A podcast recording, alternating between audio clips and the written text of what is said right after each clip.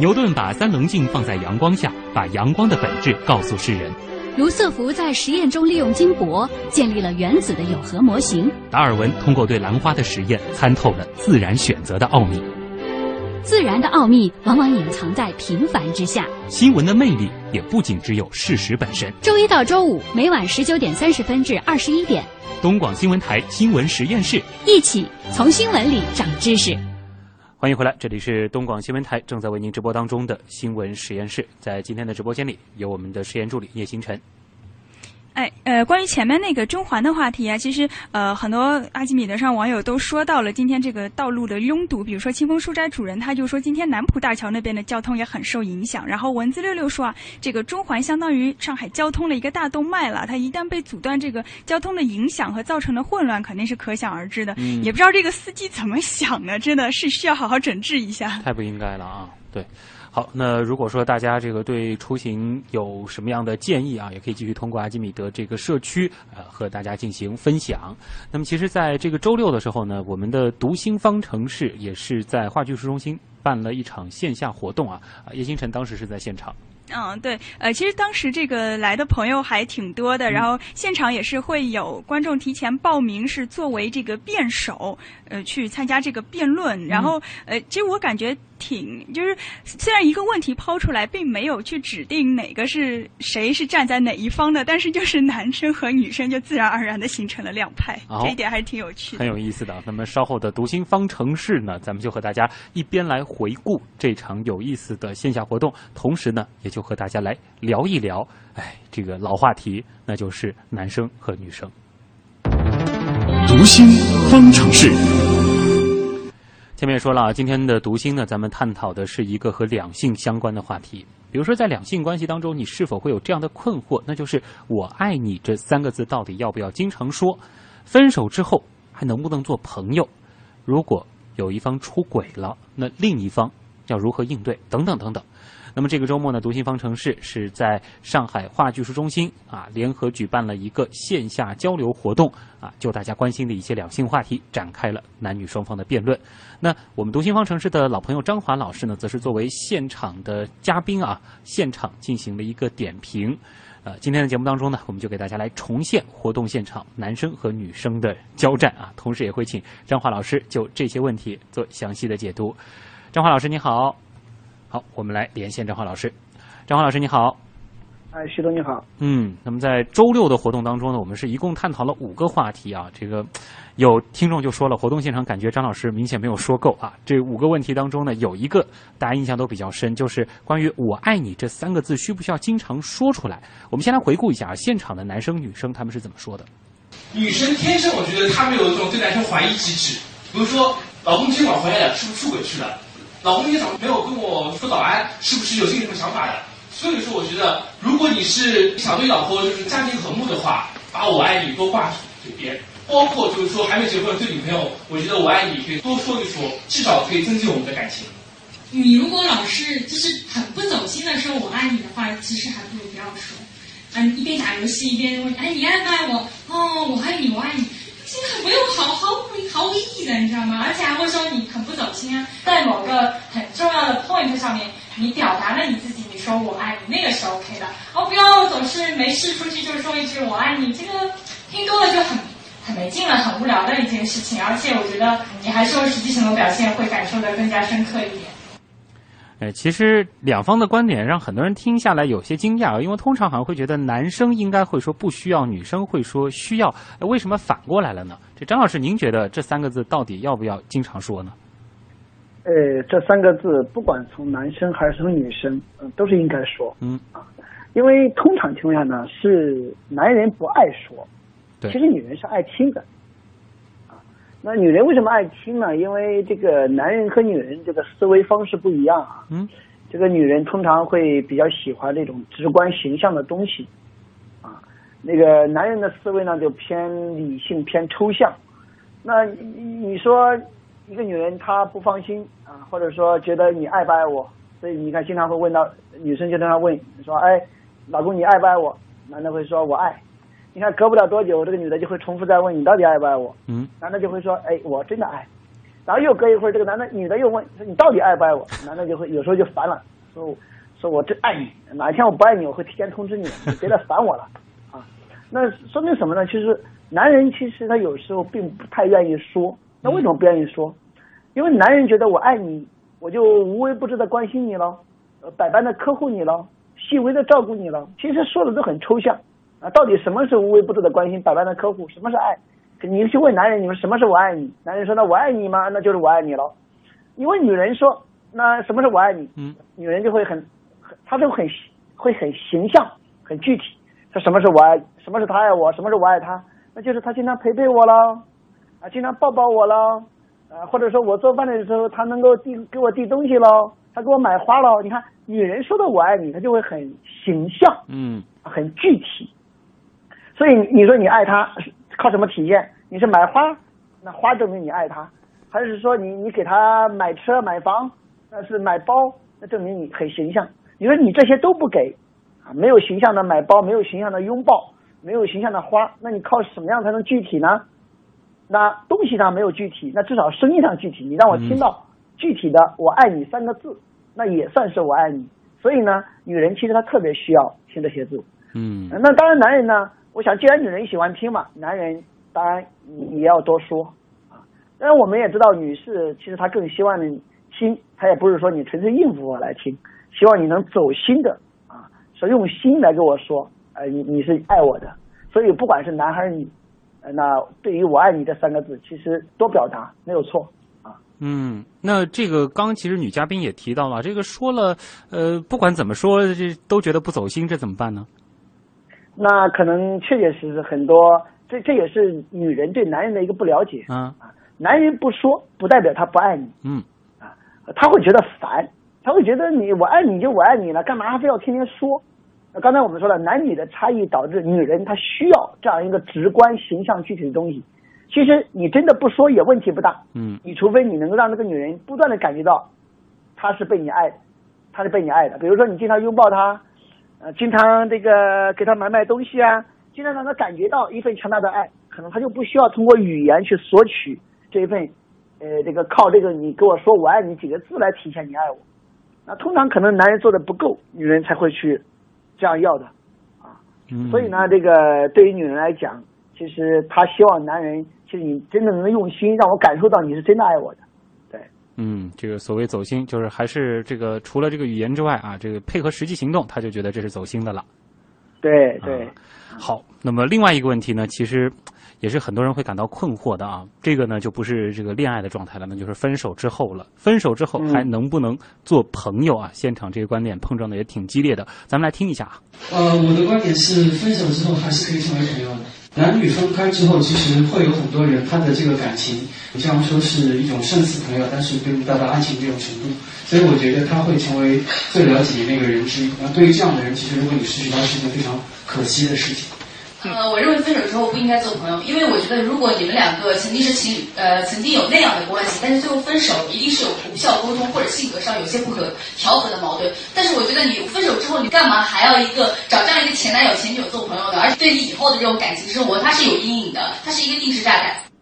啊，基本上呢，说是现场男生的观点是可以做朋友，而且呢是希望能做朋友，而女生的观点是不能做朋友，并且不愿意做朋友，这个差异就非常大了。为什么会这样呢？还有就是张老师，您觉得分手之后到底要不要做朋友啊？先是第一部分，为什么会有这样的差异？啊，呃，这个这个说是一个话题，其实这个话题自然的自然的成为了男人只说哎可以做朋友，女人说不可以做朋友。他恰恰就体现出了男女的差异啊啊！因为女人呢，她一般的比较感性，她比较重感情，嗯啊，她会因为这个感情而去爱。而男人呢，因为他活得比较理性，那甚至大家就算即使没有这个恋爱了，那大家做的朋友，他是用一种理性的思考。但是女人不行啊，那我要跟你做朋友，我就要投入感情。那其实我们经常会说，一段感情结束了，如果这两个人还能做朋友，要么。它是爱情的残余，嗯，要么就是爱情本身，好精辟。要么，要么是爱情的残余，嗯，要么是爱情本身，要么他就是一个心理学家。哦，为什么这么说呢？因为因为当你分手了还愿意去做朋友，那可能是一方还在倾注着很强的心血，可能另一方已经不当回事了，已经从中当中走出来了，嗯。但可能有一方还是把对方当成恋人一样在付出着，在努力着，只是他把那份情感压抑在内心里，啊，那所以他不是爱情的参与，就是爱情本身，要么你就是什么呢？他本身就是心理学学的特别好，两个人都能够放下，都能够调节的非常好，所以我说，要么他是心理学家，啊，那若不然，我想做朋友其实还是蛮难的。也就是说，张老师，您是觉得分手之后，呃，不要做朋友，可以这样理解吗？呃，在一定意义上，我觉得相对来说，以这种方式可能会能让大家更能平静，嗯，更能好一些。这个具体为什么呢？除非你对于感情做过处理，因为大家都看到过，所有的感情结束了之后，要么是一方怨着另一方，恨着另一方，嗯，要么是分手完之后呢，可能觉得我曾经对他的分手，呃，有有过错，有自己对不起，充满内疚。在我们心理学上有有两个词是特别，呃，需要处理的，嗯啊，一呢就是带着怨恨结束一段感情，哦，因为是怨着别人，其实伤着自己。嗯带着怨恨，一辈子可能都无法去磨灭这份这份这份情感。你看很多的电视剧也是这样拍的，恨一辈子啊，所以最终到头来，原来这就是一段感情戏啊，不管是什么样的暴力电影还是武打电影，最后原来是一段感情戏。有意思啊。要么就是自己很内疚、很自责啊，多少年来都有一种无法忘怀的一种情感，让自己难以平复、难以平静。嗯所以一旦感情结束了之后，如果这两种情感没办法去处理，其实做朋友是很难的。啊，我说了，除非他是心理学家啊，或者他去求助过，真的能够把这一段情感，恨也好，怨也好，啊，还是自责也好，愧疚也好，他能够放下，从心底里能放下和接受，那么能够坦，那那个时候的他们才是真正的能够坦然面对感情，反而做朋友是没没问题的。嗯所以我不是说大家一定不能做朋友，而是说其实靠我们自己的能力想去放下，蛮难的。啊，或者说可能就是说分手之后立刻其实不太适合做朋友。如果说过了一段时间，大家真的都放下了，这个不是说这个内心的这个情愫依然在，那还是可以、呃试试看恢复朋友的状态的。当然，那可能是你得有比较强大的这个心理学的知识储备了。对对对，啊，好，那么其实，在之后呢，现场还有一个问题也挺敏感的啊，那就是关于出轨的。我们先来听一下现场的实况。下面这样的问题，哎呀，假如你的另一半精神出轨或肉体出轨，反正就都出轨，你觉得能被原谅吗？呃，你要说能不能被原谅啊？自己觉得你可以接受，并且你希望自己也被接受，而且你也找到了另一半和你一样的，那这两个人，我觉得他们在一起也可以是天造地设的一对。请问原谅是指什么？就是指发现出轨了以后而没有离婚，继续了这段婚姻就是原谅吗？我觉得不是，可能很多维持这段婚姻仅仅是因为是妥协，是是接受这样一个事实，但是他觉得日子要过下去，可能你因为有小孩、有亲情、有责任，所以你去维持了这段婚姻，但并不代表你就原谅了他。他说了一个很关键的事情，他说这个时候被原谅和婚姻关系维系这两件事情不是一个层面的问题。就你可以原谅，但是婚姻关系维系；也可以原谅，但是婚姻关系不维系。你也可能是因为婚姻关系已经不维系，我过了几十年以后，你觉得啊，我还是原谅了。那为什么我说最后要说是可以被原谅？是因为其实，在原谅别人的时候，解放的是你自己，这是最关键的一件事情。啊，站到最后一个男生那个角度来看这个问题，倒是怎么回答都是对的啊。那么不知道对于出轨这个话题，张老师您怎么看？可能更重要的就是，呃，在当下啊，如果说知道对方出轨之后，怎么样才是一个比较好的处理方式？张老师，嗯，呃，当时在讨论这个话题的时候呢，呃，这里面这个出轨啊，他对出轨做了个定义嗯啊，也不是做了个定义，它分两类，一类叫精神出轨，嗯一类叫肉体出轨。那肉体出轨就是我们所说的给别人发生了这个肉体关系啊。那精神出轨呢，是指我有一段时间心不在你这里了，可能慢慢的情感上会对别人产生一种转移，哎，对不对？那么，那其实我们在做婚姻这一块的探讨的时候、研究的时候啊，那在这个在这个在这个业界啊，有一句话，嗯，说人的一生啊，这一段感情一生，呃，可能有两百次念头是想想掐死对方。嗯，也就是在婚姻当中或者在感情当中，我有有两百次，至少有这一生之中有两百次冲动，呃，想想离婚，呃想恨恨不得我干嘛找的是你，有一种想掐死对方的冲动。嗯，那甚至掐死对方之后还想掐尸，就是哇，也就是说在感情当中就有一种，哎，觉得我干嘛找到你，我又在后悔，很强烈的恨，呃觉得我我又觉得你看你不如心里在想，可能没说你不如谁谁谁。那我们说，在一段感情当中，这一生之中啊，可能你总有那么一段时间，你的心走了，甚至身走了。嗯，那么既然这一辈子感情的一辈子当中，总有那么一段时间，可能有时候你的心会发生一些转移，那么就意味着，在这一生之中，你不是心会出轨一段时间，就是身会出轨一段时间。就是总会出现这样的情况。对，总会你要么身走了，你身没走，可能心走了。啊，那所以在生活中，我们经常会做一个话题的调查。我每次在我的课堂上，我都会男对男生和女生问他们一个话题，嗯，说如果你的另一半既然心或者身必走一个啊，在这一生之中总有那么一段时间，那么你如果必走，你你愿意你的你的另一半是身走还是心走？好难回答啊这个问题。那这个话题我也可以考验一下系中，如果啊对方必走，你说你允许对方走哪一个？这个真的好难回答，我感觉我可能是会选这个心这一块儿吧。啊，那一般情况下，这个你会发现答案有一个很大的一致性。嗯男人通常只允许对方心可以走。你比如说，你想喜欢那个现在比较这个这个明星是谁啊？你喜欢这个哪一个明星？啊你尽管去喜欢好了。嗯。但是你的身体不能走，这是男人的回答。但女人可以说，如果她必走一样，必须走一样，那我宁可她身体出轨几天，她也别心走。哎，那几乎百分之七八十的女人会希望，呃如果必走，那她愿意男人，呃，身体是可以走，但心不能走。嗯，你去问男人，百分之九十八十的他都会说，我这个女人可以心走，但身不能走。那为什么会有这个差异呢？我们就做研究。那是因为什么呢？他其实，在不允许对方的同时，他是对自己的一种思考，他是站在自己的角度去思考的。因为男人，他认为他自己对自己的认为是，那我假如说我身体走了，我哪一天身体背叛了家里这一位，还背叛了我的女人，那可能我只是身体出轨，我的心又没走，我可能几天我又回来了，这是男人的观点。那女人的思维就不一样，女人思维说，女人大家大家都知道是因爱而行，对，没有爱他是没有性的。那如果某一天我的身体出轨了，那一定是因为我的精神上已经出轨了。那换句话说，当我精神上出轨了，那我的身体已走不走也没有意思了，也也已经没有意义了。所以他也会用这种思维去思考男性。那如果这个男人精神出轨了，那那那他已经不对不为这个家了，那他会觉得那像我们女人一样，当他精神出轨了，他已经不会为这个家再有任何的余地了，那也没什么意义了。所以我宁可你身体出轨，但你精神不能出轨。所以说两性啊，站在这个各自的这个立场去思考这个问题，就会得出截然不同的这个答案了。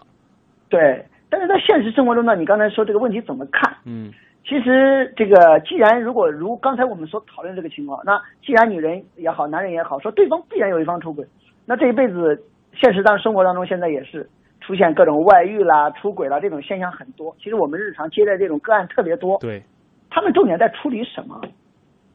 其实并不是说哦，你能老师你有没有什么办法能够让我老公回来像没出轨一样？事实上不可能。嗯我们经常会说出轨的男人，包括出轨的女人啊，就像什么掉在史上的人民币。掉在史上的人民币是什么样子？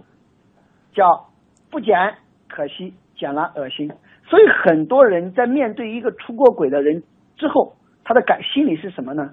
就是我不争回来，争口气都有知识有文化的人，我不争回来，我觉得凭什么？我就啊失去了自尊，失去了自信。争回来了，这个男人或者这个女人放在这里，我又不想要，啊甚至我每一次再跟他去亲密亲近都恶心啊啊，都会产生这样一种后遗症，甚至两个人从此之后两个人再也没有夫妻关系了，没有性生活了都。嗯所以矛盾点反而更加严重。实际上他回来了，但是他为下一次的爆发，为下一次的出轨，两个人都在做积淀啊。所以我们说，很多面对面对这种出轨现象，我们处理的是什么？处理的是当他回来了，那么我们如何避免他下一次再出轨？这是其一。那我们到底我们之前的婚姻，我们彼此做了什么，让对方在这个婚姻当中失去了信心，反而去出轨。所以我们可以做些什么改进，以防止这种现象不会再发生。那么，另外回来了之后，那我如何去消除曾经对方出轨这种心理阴影啊？比如说，我如何能把过去的这份对他出轨了之后这份恶心、这份厌恶、这份生气，如何得以释放、得以处理啊？把那个东西能够放下，能够重新接受，甚至知道他已经有这样一个缺憾了，我怎么样带着这种缺憾而更好的去维系以后的生活？这是绝大多数婚姻可能面对这种问题的时候，我们需要去面对和处理的。太好了啊！但是在一般的夫妻当中呢，这个他不大有这个能力去处理啊，都会说啊，你既然出轨了，那回来了，我装作没发生。但是其实一方面面对着他，一方面心里恶心啊，每一次勉强的跟他去发生亲密关系，然后呢，反而影响两个人的各种状态和相处的方式，反而使婚姻其实更加走向分离。嗯，所以我们经常会跟很多朋友说，如果真的生活中发生这种现象，其实真的是需要好好的两个人去找一下自己的一些婚姻顾问也好，心理顾问也好，去去把这个事情反而去谈论出来，而不是埋在心里积压啊。不是说选择性的大家无视掉这个事情，它真的就过得去的啊。好，对，真的是过不去。嗯。哎，张老师，其实，在上周的活动当中呢，还有一个很有意思的辩题啊，就是聊到了现代社会是男人累还是女人累。那么，对于这个问题，其实双方的观点很明确啊，基本上是男人说男人累，女人说女人累。那张老师，您作为男性，您是不是应该也觉得是男人更累呢？那那不光是站在男性的角度啊，我觉得如果从心理学的角度来讲，嗯，应该是男人累。哦，因为什么呢？因为事实上，男人女人呢，他都是累的。嗯。那其实大家累的东西是什么呢？肯定不是体力活，不光是体力上的。你说一个男人在外边都是干苦力活的，一个女人都是干苦力活的，可能比较少。大家累的都是什么呢？一个男人说我工作累，女人说呢我家务也累。其实大家在这份累当中，累的都不是是工作本身和事情本身，而是累的是什么呢？一种心理。嗯。那女人抱怨的是什么呢？你看我那么累，你都不理解我。我也听到很多女人说，我再苦再累，如果我老公理解我，呃，他也他也知道我的我的辛苦，我觉得我再累也是值得的，那我也是开心的。所以他累的不是事情本身，而是一种不被理解。男人也一样，你会发现男人不管有多累，工作上事业上多累，回到家了，如果说哎得到理解了，那那个自己也能够得到一个抒发，那可能就不感觉那么累。所以我想表达的意思是，其实大多数现在这个社会所说的累呢。是指心理上的，对。那么既然是指心理上的，那我就可以说累，男人更累。为什么呢？因为女人她如果说在精神上、心理上累了，她会通过诉说的方式啊，来得以表达。这也是女人天生的具有的一种比男人强的功能，就是情感交流。她会说：“哎呀，老公啊，我累死了，老公啊，我很委屈，老公啊，我我心里怎么怎么样，你都不帮我，我多生气，甚至哭。”但男人不一样，男人干嘛？男人累了之后，或者他有委屈了、有辛苦了，他还不能讲。对，因为男人他以这种面子、以这种能力、以这种取得成就为自己很大的一种需要。那所以，我累了，我不能给别人讲，因为啥？我讲了显得我没能力，我没本事。所以呢，什么事情都喜欢闷在心里，啊，什么都不讲，什么都不说。那大家都知道什么样是让人最累的？就这个人感觉很闷、很憋屈。大家都知道那个闷怎么写。这个憋屈的憋怎么写？心不敞开，心放在门里面关起来。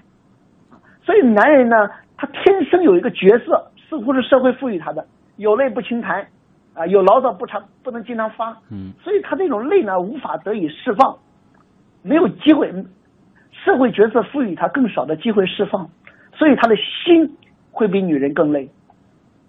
哎，当然，如果说这个社会互相都能够理解。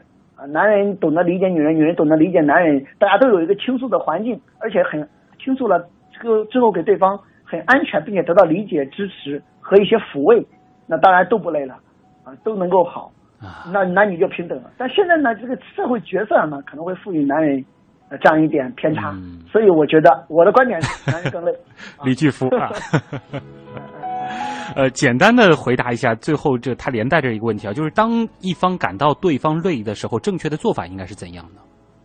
正确的做法就是，作为女人呢，呃，我们要给男人一些这种支持。嗯你要能理解这个男人，他闷在心里不讲，呃，是有原因的。因为什么呢？因为男人他为了证明自己有能力，他可能会独自去静一静思考问题。对，所以作为女人呢，你要你要对在男人累的时候给一些陪伴，给一些理解，不要逼着他去讲对，啊，不要觉得我们女人讲，你男人也要讲。